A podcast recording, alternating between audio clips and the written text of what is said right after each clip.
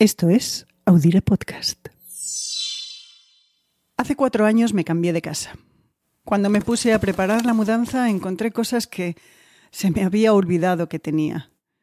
Entre ellas una caja pequeña con algunas monedas, francos belgas, franceses, liras, escudos y, por supuesto, pesetas. Calderilla. Calderilla que es historia.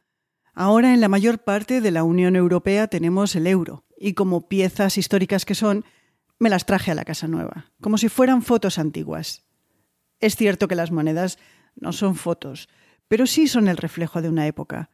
De hecho, la peseta en sus distintas acuñaciones ha recogido 134 años de una historia que empieza una semana como esta, pero de 1868, un año que se quedó muy, pero que muy marcado en la historia de España.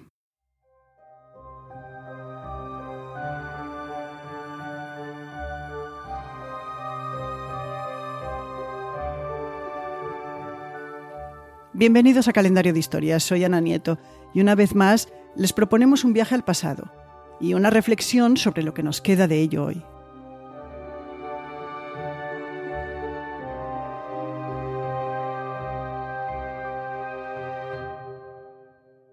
En este episodio buscamos los orígenes de la peseta.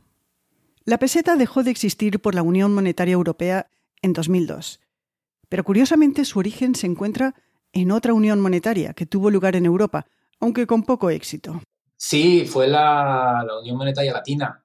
La Unión Monetaria Latina que fue patrocinada por la Francia de Napoleón III y que inicialmente agrupó a Italia, a Bélgica y a Suiza. España adaptó su sistema monetario al sistema monetario de la Unión Monetaria Latina, pero nunca entró oficialmente en ella. Esto nos lo explica Javier Santiago Fernández, catedrático de numismática y epigrafía en la Universidad Complutense de Madrid. A pesar de su nombre, aquella unión de 1865 no era monetaria como la actual. El profesor Santiago lo aclara.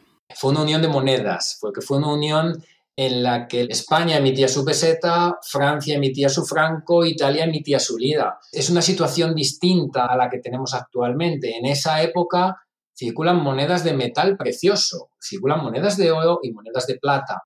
Eso tiene unos condicionantes importantes. El punto básico de esta unión es que la peseta española tiene la misma calidad de metal, tiene el mismo peso que el franco de Francia o la lira italiana.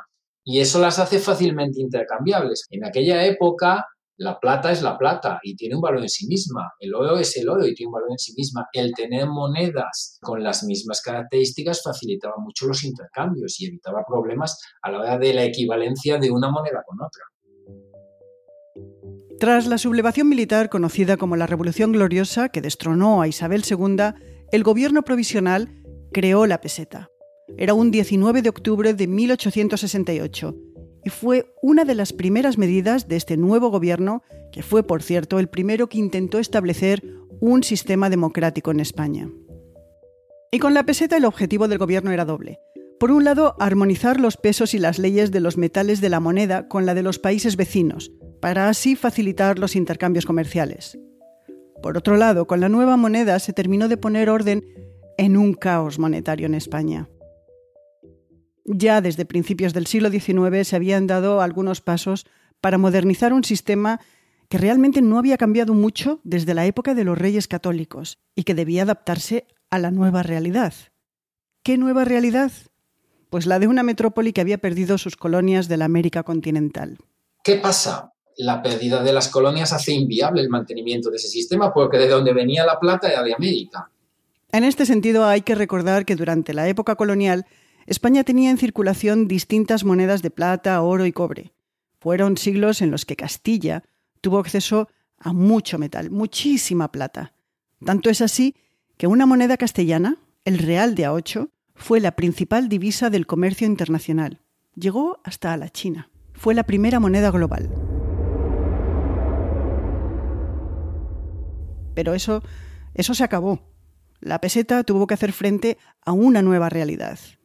La peseta puso también fin a un sistema monetario en el que convivían distintos tipos de monedas con cantidades de metales distintos, lo que creaba un caos monetario. Lo recuerda el profesor Santiago. Los banqueros, los cajeros de los bancos tenían que ser auténticos expertos porque las equivalencias eran muy complicadas y circulaban, pues eh, a lo mejor exagero, pero 80 o 90 especies de monedas distintas, si no más, eh, seguro. Tenía por aquí apuntado el... Además de los reales, maravedías, doblones, ducados, pesos y otras monedas españolas, había monedas extranjeras. El franco francés, que llegó durante la invasión napoleónica, guineas británicas que trajeron las tropas de este país y escudos portugueses. Todo eso complicaba muchísimo el comercio. La peseta, de hecho, obtiene su nombre de una moneda que ya había existido, la de dos reales de plata, acuñada en Cataluña en los siglos XVIII y XIX, durante la Guerra de la Independencia. Una de las muchas monedas que había. Era una derivación de la palabra peso en catalán. Una vez creada, el gobierno provisional acuñó piezas bimetales de plata y oro, además de otras de cobre divididas en céntimos. Las de 10 y 5 céntimos se conocieron como perras. ¿Les suena este nombre? Se le conoció así popularmente porque en el reverso se dibujó un león como alegoría del imperio español. Ahora bien, dada la situación del imperio, popularmente se habló despectivamente de la figura diciendo que más bien parecía una perra. Y lo cierto es que la vida en España del siglo XIX no era fácil. Guerras carlistas, la pérdida de las colonias, una reina destronada, fuertes crisis económicas que trajeron hambruna, también hubo pandemias, y una república que duró menos de dos años. Y en el siglo XX tampoco hubo calma, y todo ello se fue reflejando en las monedas. Un capítulo aparte merece el hecho de que durante la Guerra Civil Española las monedas se duplicaron. Hubo distintas pesetas, unas en el bando republicano y otras en el bando sublevado. Nos lo cuenta Javier Santiago. Aquí tenemos varias cosas. Primero, hay una división entre las dos zonas. Hay una peseta republicana y una peseta franquista, ¿vale? Eh, a partir del 36. Eh, en el momento en que se declara la guerra, claro, la moneda, aparte de su valor económico, tiene un valor propagandístico. Porque la moneda es sinónimo de, bueno, de independencia. De independencia, entonces, eh, un gobierno que se subleva contra la República, como es el de Franco, necesita su propia moneda como un elemento reivindicativo y además declara ilegal la moneda de la República, dando a entender que no tenía la capacidad legal para emitir moneda. Es una cuestión ideológica, ideológica o propagandística. Entonces, está la peseta oficial republicana y la peseta oficial franquista. Además, hubo emisiones de emergencia, como la que se produjo en 1937 en Asturias y León, cuando estos territorios quedaron aislados del resto de los controlados por la República. Este frente se declaró gobierno independiente durante dos meses. Y en este tiempo, y antes de eso, se mandó fabricar dinero para poder mantener la economía de la zona. Se acuñaron monedas en Avilés. Por cierto, durante la contienda otras instituciones llegaron a emitir dinero cuando lo necesitaron. Por ejemplo, lo hizo la Central Sindical Anarquista, CNT.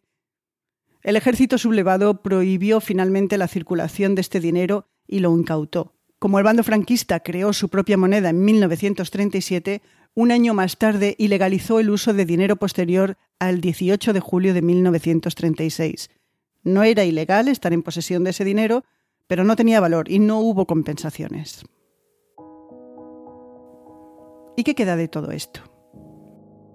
La Unión Monetaria Latina se vino abajo, de hecho, casi en su infancia, porque el sistema bimetalista de oro y plata no aguantó muchos años las fluctuaciones de los precios ni las trampas que empezaron a hacer los estados pontificios y Grecia, entre otros estados, con el contenido de oro y plata en sus monedas. Finalmente se abandonó el patrón de los metales. El euro de la actual Unión Monetaria llegó el 1 de enero de 2002 y la peseta dejó de estar en curso legal en febrero de ese año. Quedan cajas como la mía en muchos hogares. El verano pasado fue la última vez que se dio posibilidad de canjear las pesetas, también llamadas rubias, por la peseta de latón emitida en 1937. Los españoles nos hemos quedado con casi 1.600 millones de euros en pesetas.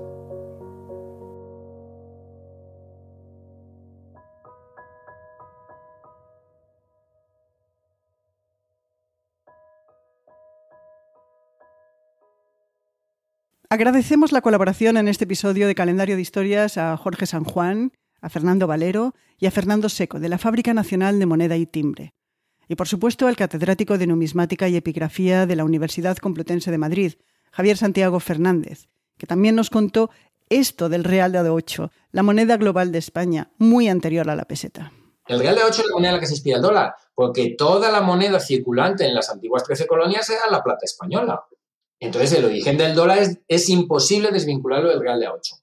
Incluso el signo de la S con los dos palitos, eso es un signo que emana de las dos columnas de Hércules que flanquean el escudo español y que van unidas por una banda. La banda es la S y las dos columnas son las dos columnas, eliminando el escudo.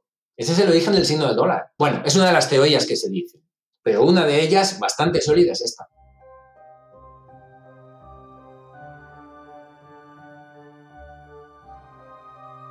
Y nos despedimos ya.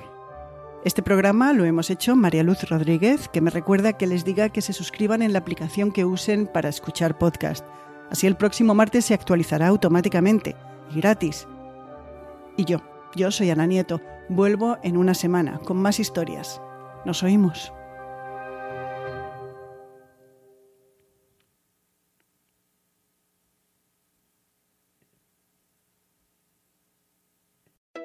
Some people say the metaverse will only be virtual. But one day, in the metaverse, doctors will practice high risk surgeries hundreds of times before they operate on real patients. And students will be transported to ancient Rome and Saturn's rings, improving health outcomes, learning, and more. The metaverse may be virtual, but the impact will be real. Learn more about what Meta is building for the metaverse at meta.com slash metaverse impact. Este 4 de julio. You're where you belong. Make us proud. Apúrate. Let's go. Y vive una de las mejores películas jamás hecha. Having any fun yet? Tom Cruise, Top Gun Maverick, clasificada PG-13.